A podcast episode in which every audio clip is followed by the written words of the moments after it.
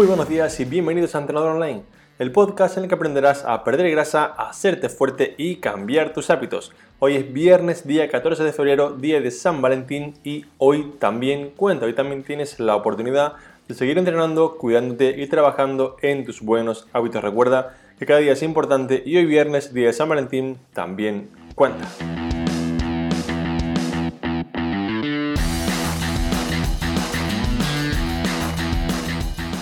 En el capítulo de esta mañana y como cada viernes tenemos un episodio de preguntas y respuestas. Tenemos un episodio en el que respondo vuestras preguntas para ayudaros a mejorar al 100% y para ayudaros a seguir avanzando semana a semana.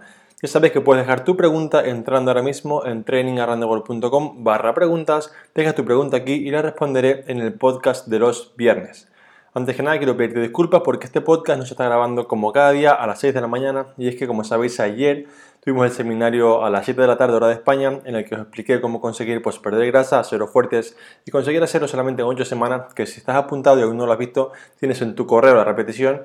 Y bueno, pues básicamente yo estoy en Indonesia, me acosté como a las 5 de la mañana al, al terminarlo y pues obviamente no podía grabar el podcast a las 6 porque la verdad no me daba la vida. Así que os quiero pedir disculpas si este podcast puede estar publicado un poquito más tarde porque pues la verdad no, no podía hacerlo antes, ¿vale? Ahora sí vamos ya con las preguntas para ayudaros un poquito más.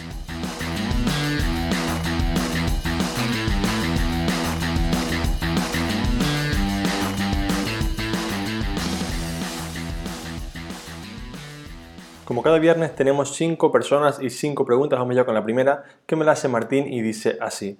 Para optimizar la ganancia de masa muscular y perder grasa en los días de descanso, ¿debes estar en superávit calórico o por el contrario ese día podríamos hacer ayuno?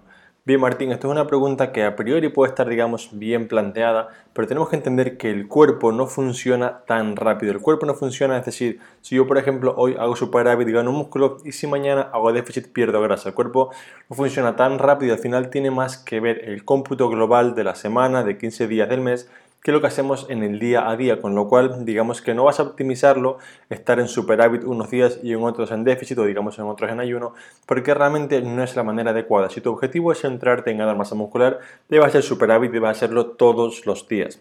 Si tu objetivo por el contrario es perder grasa, debes hacer déficit y debes hacerlo todos los días, pero intentar digamos optimizar esto, lo que va a terminar consiguiendo es que como ya he comentado en otros capítulos, acabes por ser un chocorizo, que es mitad chocolate y mitad chorizo, y es que tienes un poco de músculo y un poco de grasa, pero no tienes nada, digamos, muy bueno de ninguna de las dos formas, y esto es el camino hacia el fracaso y hacia no mejorar, digamos, de verdad hacia un lugar. Así que planteate qué quieres conseguir, ganar músculo, perder grasa, y céntrate sobre todo en qué tienes que hacer día a día, semana a semana, para poder lograrlo, porque si no vas a conseguir, como te decía, muy poca cosa, un poco de músculo más, un poco de grasa menos, pero realmente pues no es lo que quieres seguramente. Si quieres tener una, digamos, un buen cambio físico, debes centrarte en hacer una de las dos cosas y llevarla a cabo al 100%.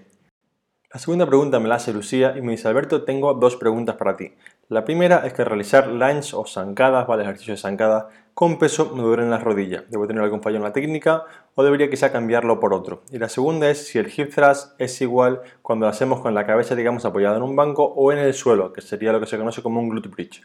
Bien, Lucía, con la primera pregunta respecto a los lanchos o zancadas me encuentro con bastantes personas a las que les duele la rodilla al hacerlo y en muchos, muchos casos esto viene, digamos, precedido porque la movilidad del tobillo está limitada y cuando muchas personas conseguimos trabajar la movilidad del tobillo y hacer que esto vaya mejor, el dolor de rodilla, digamos que se reduce bastante o incluso desaparece. Me encuentro con muchas personas que están entrenando conmigo que justamente pues tenían muchos esguinces, incluso pues pensaban que eran torpes porque tenían esguinces a menudo y digamos tenían muchos problemas de tobillo de rodilla y al mejorar la movilidad, esto ha cambiado un montón, así que intenta si puedes mejorar la movilidad de tobillo, porque esto es una gran manera para intentar que la rodilla tenga menos estrés y digamos que te acabe doliendo menos. Con la parte del si, la siguiente pregunta, si es igual hacer hip thrust, que es digamos hacer este trabajo de glúteo, con la espalda apoyada en un banco, o hacer glute bridge, digamos, con la espalda apoyada en el suelo.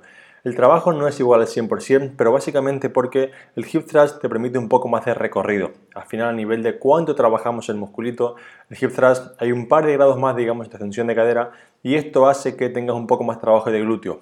Pero Antes que, por ejemplo, hacer un hip thrust, si no tienes donde apoyar bien la barra, te sientes, digamos, incómodo, te molesta la espalda, el cuello, antes de no hacerlo, es mejor hacer un glute bridge, que es mucho más cómodo en el suelo, y con que tengas un poco menos de rango de recorrido, aunque digamos que la mejora poder hacer de un 2, 3, 5% menos, ¿vale? Es ideal hacerlo así porque es la mejor manera que tú puedas hacer, con lo cual, si te es mucho más cómodo, sientes que avanzas mejor y todas estas cosillas con el glute bridge desde el suelo y no solamente con el hip thrust, Haz este ejercicio a lo del suelo porque no pasa nada, vas a seguir mejorando igual y te será mucho más cómodo para, poder, digamos, avanzar a largo plazo sin que te moleste la espalda, el cuello o cualquier otro tipo de cosilla, ¿vale? Así que recuerda, es importante que hagas el que más, digamos, cómodo te sea a ti para poder avanzar semana a semana y los dos, digamos, que te van a, digamos, a beneficiar igual, aunque es cierto que el hip thrust tiene un poco más de recorrido y esto hace que el trabajo en el glúteo sea mayor. La pregunta número 3 me la hace José García y dice así. Alberto voy al gimnasio dos o tres veces a la semana y dos días hago running. Si quiero perder grasa y ganar músculo, ¿cuánta proteína tendría que comer al día? Bien, José, tienes que entender que lo que buscas no depende solamente de la proteína, es decir, conseguir perder grasa y ganar músculo no depende solamente de la proteína, depende, digamos, de conseguir una circunstancia o un entorno favorable para ello. Entonces, ¿cómo conseguimos esto? Bien, punto número uno, tenemos que intentar estar al menos en 2 gramos de proteína por kilo al día, es decir, si tú pesas, por ejemplo, 60 kilos, pues unos 120 gramos de proteína al día. Además de esto, tenemos que estar en un plan de nutrición que sea de tipo normocalórico. ¿vale? Te dejo aquí un episodio, que es el episodio número 22, en el que explico perfectamente cómo hacer esto paso a paso. Y además de esto, tenemos que entender, José, que si tu objetivo es ganar masa muscular, me dice que vas al gimnasio 2-3 días. Si una semana, por ejemplo, vas 2 días, es bastante complejo que consigas una gran mejora a nivel de masa muscular entrenando solamente 2 días en el gimnasio. Con lo cual, si el objetivo aquí es perder grasa, ganar músculo, digamos, hacer lo que se llama una recomposición corporal, tendrías que, punto número 1, la proteína sobre 2 gramos. Número 2, calórica. Y número 3, intentar que la parte de entrenamiento de fuerza, la parte en la que vamos a estar propiciando esa ganancia de masa muscular, sea un poco más larga, haciendo más días, o si vas, por ejemplo, 2 o 3 días, que sean entrenos con más volumen de trabajo. Seguimos con la siguiente pregunta que me la hace Bea García y dice así.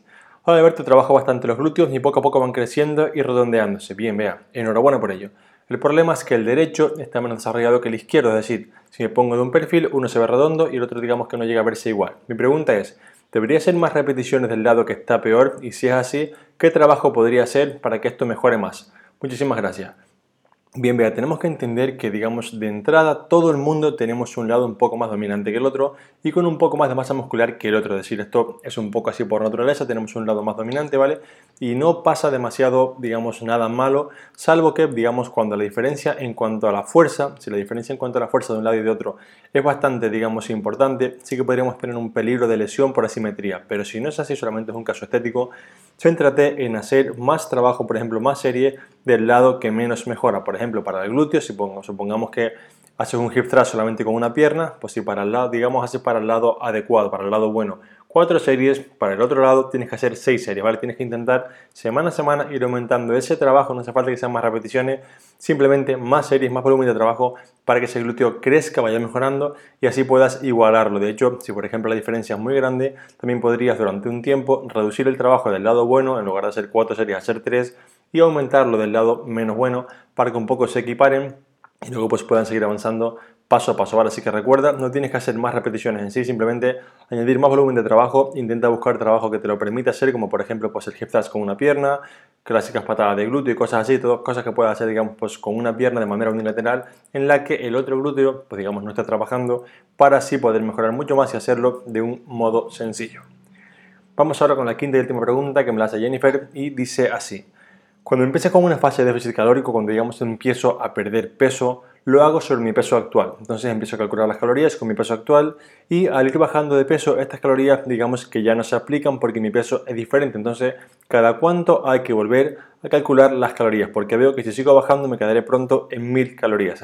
Bien, Jennifer, es una muy buena pregunta y sé que esto pasa mucho, ¿vale? Tenemos que entender, ¿vale? Que al principio, si por ejemplo estamos en una fase en la que podemos perder 15 kilos, una fase un poco, digamos que hay mucho camino por recorrer, ¿vale? Podemos recalcular estas calorías cada 4 o 5 kilos.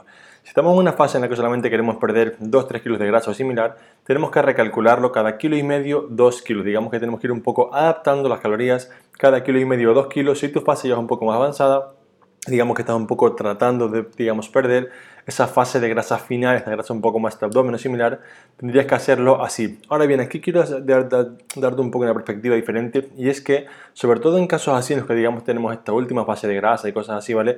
Tenemos que intentar hilar muy, muy, muy fino con la parte de entrenamiento, con la parte de descanso, con la parte de dormir, es hiper importante y con la parte del estrés, porque si no hacemos esto, el estrés es una hormona que no nos ayuda en nada a través de, digamos, de generar el cortisol y todas estas cosillas, no nos ayuda nada a conseguir perder grasa. Y hay muchas personas que, digamos, empiezan como una dieta que nunca se acaba, nunca se acaba, nunca se acaba para poder perder grasa y esto hace que cada vez tengan más estrés, más cortisol, pierdan menos grasa y acaben por pensar que, como dices tú, si sigo así me quedaré en mil calorías, con lo cual no hace falta que bajes tanto las calorías porque realmente no es necesario, pero sí que intenta optimizar el resto de factores que están, digamos, afectando a la pérdida de grasa, como pueden ser el descanso, ¿vale? El descanso es vital también la parte de entrenamiento para poder hacerlo de una manera adecuada. Así que repito, intenta más que pensar en cómo comer menos, piensa en qué puedo optimizar yo de esto para conseguir mejorar más sin tener que quitarme más calorías.